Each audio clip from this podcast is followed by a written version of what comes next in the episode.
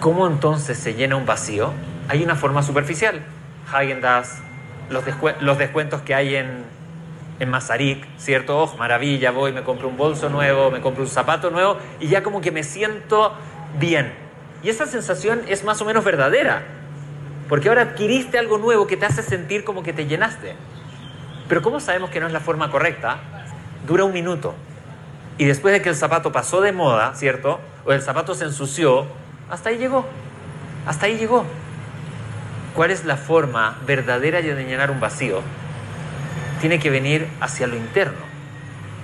Este problema que yo tengo de Shalom Bait, este problema que tengo con una amiga, esta situación donde me siento insegura, tengo que buscar la forma de llenarla verdaderamente. Y para eso es que está la Torah. La Torah que se nos entrega todos los días es una oportunidad de ir llenando en nuestra vida aquellos vacíos que tenemos.